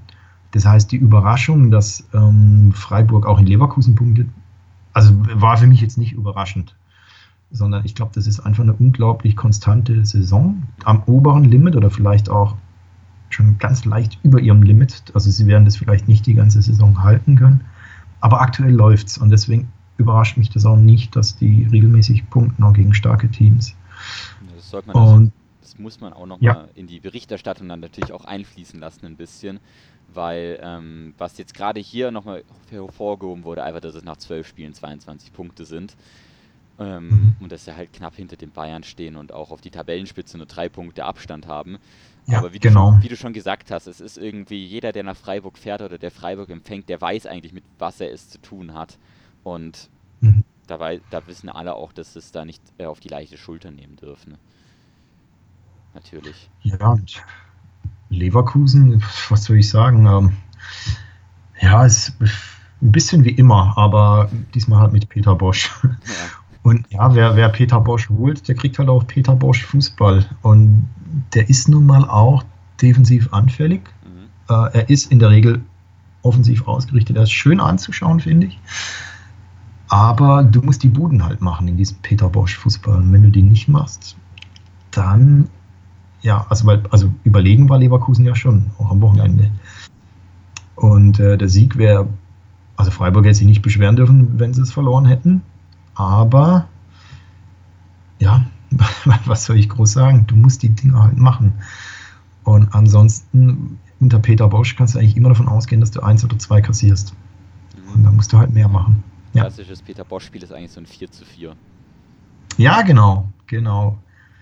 Genau, und, aber es kann auch sein, so Dramatik noch drin, wäre auch noch ein Kla Also eigentlich sind alle, alle Spiele mit vielen Toren sind so klassische Peter Bosch-Spiele. Also es kann auch aus, aus Gründen der Dramatik sein. Leverkusen kriegt dann so irgendwie in der 94. noch das 4 zu 5. Mhm. Kann aber auch außer gut sein, äh, sie machen in der 94. das 5 zu 4. Oder treffen nur die Latte und es bleibt beim 4 zu 4. Also da ist alles drin und das ist Peter Bosch Fußball. Ähm, aber ist schon, irgendwie ist ja auch geil. Es ist, es ist schön, aber ich glaube auch für einen Fan von dem Verein, der, ja, ich glaube, der kriegt immer so einen halben Herzinfarkt während den Spielen. Also, Ja. D deswegen bin ich kein Fan von Leverkusen. das ist schon mal gut. Aber gut, für, für Bluthochdruckpatienten, da wird ja in Leverkusen sicher was zu finden sein. Man ist ja nicht umsonst in. Leverkusen. Ähm, ja, was, wo auch Bluthochdruck wahrscheinlich geherrscht hat, das war bei vielen Fans von Union Berlin, wobei da das Herz wahrscheinlich eher her höher geschlagen hat. es ist irgendwie jetzt schon interessant, wie sich das Blatt so gewendet hat. Union Berlin ja natürlich erwartungsgemäß bei diesem schweren Auftaktprogramm schwer in die Saison gekommen. Ähm, Hertha zunächst erstmal noch ein bisschen drüber oft, aber dann hat sich das Blatt irgendwie gewendet und jetzt hat Union Berlin einfach mal den Tabellenführer mit 2 zu 0 besiegt. Ja, Und genau. wer hat getroffen? Einfach mal so. natürlich. Ja, mal geschwind, verdient im Vorbeigehen. Also, ja, ich weiß gar nicht, was, was. Was man dazu noch sagen Also ich- sollte. Nein, ich, weil ich habe mir tatsächlich überlegt, ähm, neulich schon, was bei Union passiert ist, dass, also welcher Hebel quasi umgelegt wurde, dass diese, äh, diese erfolglose Strecke äh, beendet wurde. Also ich habe das Gefühl, die machen ja nichts anderes als vorher. Nur, dass es jetzt irgendwie greift und erfolgreich ist. Vielleicht haben sie jetzt einfach, so dumm es jetzt klingt, aber vielleicht haben sie einfach, sind sie jetzt so langsam, ist ja auch so eine Phrase, aber sie sind vielleicht einfach auch angekommen. Und man muss sagen, das Auftaktprogramm war Mhm. sehr schwierig. Trotzdem hat man da natürlich dann auch Punkte liegen War lassen. Ähm, hatte dann Ja. auch mal so ein Hoch wie gegen den BVB. Und ich glaube, jetzt Ja. hat man einfach durch die letzten Gegner auch, hat man halt auch wirklich richtig schöne Gelegenheiten, wieder auch Selbstvertrauen zu tanken. Und das kann sich dann schon, wenn man da eine längere Strecke mal hat, kann sich das schon sehr positiv, denke ich mal, auf eine Mannschaft auch auswirken. Ne? Und klar, bei in Union Berlin has, hat man ja gesehen, als Dortmund Tabellenführer war, hat, Ja. sie der Tabellenführer, ja. Da haben sie ja, ähm, Ja. haben sie ja auch 3 zu 1 gegen den BVB gewonnen und jetzt auch gegen Gladbach 2 zu 0. Also wer als Tabellenführer an die alte Försterei reist, der muss schon dafür, warm Angst, der muss davor Angst haben, dass seine Tordifferenz bald um zwei Tore schlechter ist. Also das ist Richtig. Ähm, ja, das ist, denke ich mal, Mhm. sehr, sehr krass. Und man muss auch mal sagen, bei Bayern, also Bayern hat ja das letzte, war ja der letzte Gegner, der gegen Union Berlin gewonnen hat und da hat Union auch nur 1 zu 2 verloren. Und da muss Ja. man dann auch denken, ja, gut, die müssen, die, die machen halt sicher auch nicht so viel falsch, wenn die letzte Niederlage eine 1 zu 2 Niederlage gegen den FC Bayern ist. Und Aber das war noch die Kovac, wir waren noch die Kovac-Bayern, oder? ja, ja, aber Ja, ja, ja, gu- gut, gut, gut. ja, hat aber- man ja, nee, hat man ja vorhin, dass die Flick-Bayern ja doch anders spielen. Ja, genau. Ja, ja, aber ich bin ja auch mal gespannt jetzt. Das Spiel, weißt du zufällig noch, wo das war, das ähm, Union Bayern? War das an der alten Försterei oder war das in München? Ich dachte, es wäre in München sogar. Weil ich würde den Faktor alte Försterei halt auch nicht so unterschätzen unbedingt. Ja, war in München. Das war, ich habe sie am 9. Spieltag in München. Genau. Ja, Also würde ich nicht unterschätzen. ja dann können wir beim. Mhm. Das Stadion ist, glaube ich, echt eins, einfach, da es ja schon ein einzigartiges in Deutschland ist, da ja fast nur Stehplätze sind, ist es, glaube ich, eins. Es ist, also wie gesagt, ich kann es nur noch mal zum vierten Mal sagen, ein Faktor, den man nicht unterschätzen darf. Gerade bei so einer Mannschaft wie Union Berlin, wo halt echt viel über Leidenschaft kommt, da, ja, da kann man sowas auf jeden Fall mal auch nochmal anmerken. Ja. Und seitdem hat Union kontinuierlich gepunktet, ne? Richtig Ja. fett. Seit dieser Niederlage.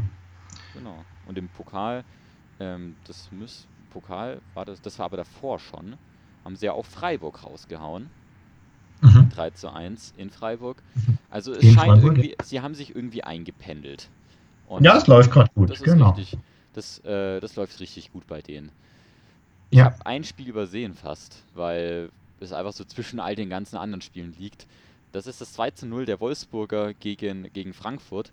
Und ich muss sagen, Ja. ich, ich vergesse Wolfsburg irgendwie sauer oft, aber man darf es auch nicht vergessen. Aber sie sind jetzt gerade wieder auf Platz 7. Ähm, ja, haben jetzt mal, äh, haben ja auch mal eine Niederlage, ein, haben jetzt sogar zwei Niederlagen schon einstecken müssen natürlich. Gegen Mhm. Frankfurt haben sie dann wieder gewonnen. Äh, bei Frankfurt Ja. ist so die Sache halt natürlich, da macht man sich so Gedanken, über welchen Weg qualifiziert man sich denn dann für die Europa League.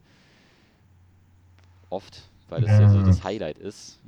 Weiterkommen in der Gruppenphase wird ja auch schwierig jetzt. Ähm, nachdem, man, schwer, nachdem man in da gegen London. Lüttich verloren hat. Sie haben es natürlich, also sie haben es noch in Mhm. der eigenen Hand. Ähm, müssen halt beide Spieler natürlich gewinnen, aber dadurch, dass die Gruppe so eng ist, wird es halt richtig, richtig schwierig. Und ähm, ja, in der Liga ist man jetzt halt auch im mittleren Mittelfeld und das ist, denke ich mal, für einige der, der, der Frankfurter Fans auch nicht unbedingt was, was die Euphorie anheizt. Nein, wobei ich glaube, also so ein bisschen objektiv betrachtet, also als nicht Frankfurt, also als quasi nicht Ultra oder Fan, wenn man schaut, wo Frankfurt in den letzten drei Jahren herkam, ähm, ist natürlich die Erwartung, also dass Frankfurt jedes Jahr Europa League spielen müsste, die, die halte ich ja für maßlos überzogen. Ja, ja, genau. Klar, klar. Aber als Frankfurt-Fan, klar, da sieht man das natürlich anders, das ist mir schon klar. Ähm, also ich fände es jetzt persönlich aus objektiver Sicht keinen Beinbruch, ähm, wenn Frankfurt jetzt dann halt mal dieses Jahr sich nicht für die Europa League qualifiziert. Also ich glaube, da, das müssten, ich könnte mir auch gut vorstellen, dass die Frankfurter das natürlich einkalkuliert haben. Also ich glaube nicht, dass Freddy Bobic nach der guten Arbeit der letzten Jahre äh, sich jedes Jahr einen äh, europäischen Spitzenplatz hier einkalkuliert hat. Das kann ich mir beim, beim besten Willen nicht vorstellen. Das hat ja schon mal einen Unterschied zum Härte-Investor immerhin. Aber Ja, das, äh, genau. das ist halt das Ding bei Ja. Frankfurt, glaube ich, auch. Also man muss jetzt auch sagen, sie sind im Mittelfeld. Sie haben noch den Anschluss an die Europaplätze auch, weil es ist jetzt ja auch noch relativ, wa- was heißt eng, also zur Tabellenspitze sind es jetzt schon einige Punkte schon, aber es ist, es ist alles noch im Rahmen des Möglichen auch und ähm, man hat noch viele wichtige Spiele in der Saison und ich glaube auch so ein Freddy Bobic, der, hat- der hat einkalkuliert natürlich, dass äh, jede Saison schwerer wird, gerade nach diesen Abgängen und das, Mhm. ähm, ja, natürlich, also die da, ich denke mal schon, dass da in Frankfurt mit einem gewissen Kalkül auch, oder mit einem, nicht Kalkül, aber mit einer gewissen Realitätsnähe auch gehandhabt wird. Ja, So denke ich es mal. denke ich auch. Und bei Wolfsburg ähm, 13, zu 10, 13 zu 10 Tore, das sagt eigentlich schon sehr viel aus über diese Mannschaft. Also ein großes Spektakel Ja. erwartet man bei den Wölfen jetzt auch nicht unbedingt immer. Nee, Okay, dann hätten wir das schon mal abgehakt. nee die, die, die Wölfe. Ja, die war, hatten wir ja eigentlich eh schon vergessen. Dann Genau. lass uns die Genau. beiseite tun. Kein Hier. Front an alle Wolfsburg-Fans, eure Zeit wird noch kommen. Ähm, aber wir haben natürlich noch ein anderes Thema, was wir besprechen wollen. Ich würde sagen, wir machen da einen ganz, ganz kurzen Cut, sind aber gleich wieder zurück und ähm, reden mal ganz kurz über ein paar handerlesene Spiele aus der zweiten Bundesliga. Und Andi, du musst ein bisschen stark sein. Oder sehr stark. Ich befürchte Schlimmstes, ja. Ja, je nachdem. Das Schlimmste zum Schluss quasi. Einige können sich vielleicht schon danke. denken, äh, bitte, einige können sich vielleicht schon denken, um was es geht. Für die, die es nicht wissen, die Auflösung kommt dann gleich nach der Pause. Bis gleich. Free FM. Auf 102,6. Dann gehen wir von der ersten Liga direkt in die zweite Liga. Erstklassig immer noch der Podcast Tribünendach mit dem Andi natürlich hier an der anderen an, an dem anderen Ende der Leitung, so rum. Jo, hier, hier drüben. Hier drüben genau und man hört es vielleicht schon leicht in der Stimme. Es ist ein bisschen schwieriger jetzt für Ja, ich habe geweint. Ja, er hat grad- geweint. er hat gerade in den 30 Sekunden einfach mal alles rausgelassen, Ja. was sich so übers Wochenende angestaut hat. Wir müssen trotzdem natürlich drauf gucken. Ähm, davor aber nochmal, das habe ich schon mit Dominik kurz, kurz abgefrühstückt am Anfang vom Podcast, aber trotzdem nochmal einfach, weil es sehr interessant ist. Äh, wie bewertest du gestern den Arbeitstag von Marc Stendera? Äh, auch das habe ich nicht gesehen, aber ich habe es äh, natürlich mitbekommen. Den bewerte ich als äußerst unglücklich. Ich glaube, damit hätten Also ich, ich weiß, ich, ich weiß gar nicht, was da das richtige Wort dafür ist. Der tut mir leid. Ja, ich glaube, damit hätten wir es dann eigentlich auch schon für die Leute, die ähm, wissen wollen, was genau passiert ist. Am Anfang vom Podcast habt ihr es ja auch schon gehört. Ähm, ansonsten haben wir auch schon sehr viele Worte über dieses Spiel verloren, deswegen gehen wir am besten einfach direkt äh, an die Tage davor, denn dort ist auch einiges passiert in der zweiten Liga. Gerade der Sonntag, denn am Sonntag hat sich die DFL gedacht, warum machen wir nicht mal zwei Derbys gleichzeitig? Mhm. Ich weiß- Super Idee, ja. Ich weiß auch nicht, wer Ihnen die Idee gesagt hat, aber so ist es eben gewesen. Werfen wir erstmal einen kleinen Blick ins Fränkische, denn dort Mhm. ähm, hat ja, haben ja die Vierter im äh, Sportpark den ersten FC Nürnberg empfangen und ja, beim Club, ja, wie sagt man unter Nürnberg-Fans, der Club ist adept, weil es gerade nicht läuft. In Der dem Club Spiel, ist Depp. genau. Ja. In dem Spiel, ich muss auch ehrlich gesagt sagen, ich konnte es an dem Tag auch nicht gucken, weil ich anderweitig beschäftigt war zu dem Zeitpunkt. Und ja, 0 zu 0 ist, denke ich mal, ein Ergebnis, mit dem gerade die Nürnberger nicht unbedingt leben können in der aktuellen Situation. Und die Vierter, ich weiß es nicht, Derby, Derby-Unentschieden sind immer so eine, so eine zweiteilige Sache, habe ich das Gefühl. Gerade zu Hause, aber in der jetzigen Ja. Situation von Fürth würde ich mal sagen, sie stehen in der Saison besser da, als ich sie ehrlich gesagt vorher gesehen habe. Also, ja, das werden Sie selber vielleicht ähnlich sehen. genau. Ja. Aber ich glaube, sie hätten das Mhm. Unentschieden auch gerne an einem anderen Spieltag außer dem Derby-Spieltag gehabt. Ja, wobei ich glaube, dass Nürnberg aktuell schon äh, ganz gut zu schlagen ist. Also die hängen nicht umsonst eine Weile im Tabellenkeller. Ja. Und aus Sicht der, der Nürnberger, ich glaube genau das, was du sagst, und die ja, 0-0 und so, von den Spielen hatten, die, hatten sie ähm, diese Saison eben doch schon einige. Und äh, am Ende ist es dann eben tatsächlich zu wenig für einen direkten Wiederaufstieg. Viel zu wenig. Genau, Fürth ist für mich halt auch wichtig, weil ich bin am Sonntag wieder im Stadion beim FCH, Mhm. muss quasi auch schon so ein bisschen Ja. Gegner-Scouting betreiben und ähm, ja, muss ich mir auch nochmal die Highlights angucken auf jeden Fall. Ich komme halt nur nicht irgendwie mehr dazu, die Highlights irgendwie anzugucken von den Bundesligaspielen, weil wenn du dich wenn du dich mit einem Spiel ewig beschäftigst, dann hast du irgendwie das Gefühl, du willst am Abend vielleicht einfach auch mal eine schöne Comedy-Serie angucken und denkst dir dann so, Mhm. die Highlights, die mache ich dann morgen oder so. Komme ich oft nicht mehr dazu. Aber das ist eine andere Sache. Ähm, wie gesagt, Fürth gegen, gegen äh, Heidenheim dann nächste Woche, beziehungsweise Heidenheim gegen Fürth. Heidenheim hat gegen Regensburg ja 1 zu 3 verloren. Da kann ich einfach nur zu sagen, es ist halt Regensburg. Das war gegen Heidenheim irgendwie selten eine schöne Sache für die, für die Ostelbler. Aber darüber will ich jetzt gar nicht mal so viele Worte verlieren, weil wir hatten ja das große Spiel am, ähm, am Sonntag, zeitgleich zum äh, fränkischen Derby, das Baden-Württemberg-Derby zwischen äh, dem VfB Stuttgart und dem Karlsruher SC. Ähm, Stuttgart ja in den letzten Wochen auch nicht unbedingt immer die souveränste Figur gezeigt, aber im Derby haben sie einfach mal dann rausgehauen und das ja wortwörtlich. Gerade Kempf, Mhm. der hat eher rausgekrätscht, rausgesenzt. Der hat sich selbst rausgegrätscht jetzt für Genau. drei Spiele, habe ich gesehen. Genau. Das Aber war das Urteil. Aber Ja. ansonsten eine 3 zu 0. An sich eine relativ äh, souveräne Leistung von, vom, vom VfB. Philipp Förster Mangala und Al-Gadiui, der irgendwie immer ganz spät trifft für den VfB, hat getroffen. Und ja, das besiegelt dann halt natürlich dann auch die Niederlage für den KSC. Und ich frage jetzt einfach mal so ganz ohne böse Hintergedanken dich und ohne große ja, Häme oder so. Wie war so dein Eindruck oder deine Gefühlslage? Boah, meine Gefühlslage, ja. Klar, ich war. Also ich dachte, dass schon natürlich was drin ist. Ne? Vor allem nach der letzten Serie des VfB, die nicht gerade so toll war, mit wenig Punkten.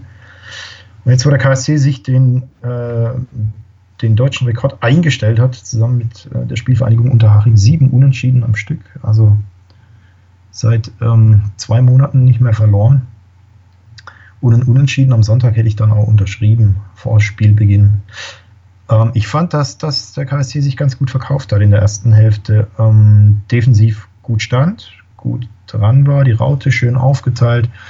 Erschreckend schwach allerdings nach vorne. Also keinerlei Torgefahr. Null.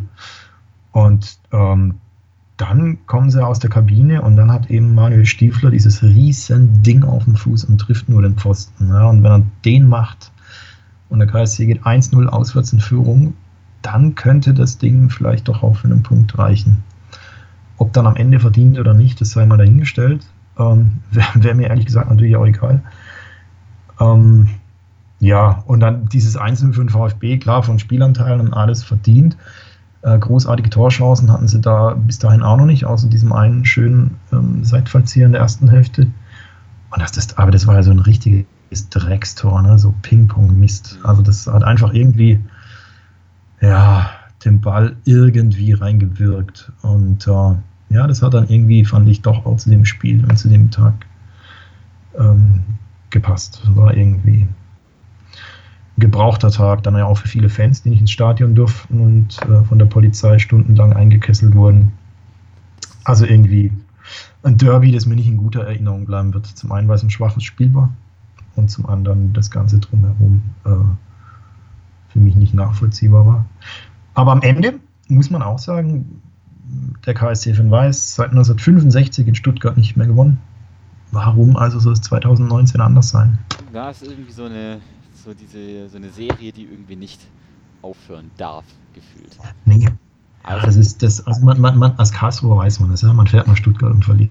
Genau, das ist wie, Und trotzdem ist natürlich immer die Hoffnung da und immer die Überzeugung. Heute reicht's. Und dann weißt du halt so zwei Stunden später, ah nee, doch nicht. Genau, das ist wie wenn, wie wenn Dortmunder nach München fahren irgendwie. Es kann umso besser Ja, genau, laufen. so ähnlich. Ja, nur, nur weniger. laufen, Genau. weniger hoch. Nee, aber äh, ja, also hast du ja gerade schon viel über das Spiel dann auch gesagt. Ich kann mir vorstellen, dass natürlich das Ergebnis für die Stuttgart-Fans in positiver Erinnerung bleibt. Das Derby aber an sich so als Spiel, glaube ich, war echt relativ enttäuschend, weil die Stimmung ja wirklich derbymäßig gar nicht da war. Ja, da gab es da gab's ja auch tatsächlich sehr große Solidaritätsbekundungen im, im Netz. Mhm. Ähm, dass also m, ja durchaus ja auch überraschend zahlreiche VfB-Fans gesagt haben, das geht so nicht und sich mit Karlsruhe solidarisiert haben, was man jetzt ja äh, so erstmal auch nicht kennt. Ähm, ja, und es ist bis jetzt ja noch nicht klar, was genau da vorgefallen ist. Die Sache wird aufgearbeitet. Ähm, die Polizei hat inzwischen einige ihrer Aussagen revidiert, äh, auch korrigiert und andere wiederum zurückgezogen, sodass ich gespannt bin, wo das noch hinführen wird. Und ähm, ja, gehe mal davon aus, dass da gerade eine Klage vorbereitet wird und dann mal schauen, was rauskommt.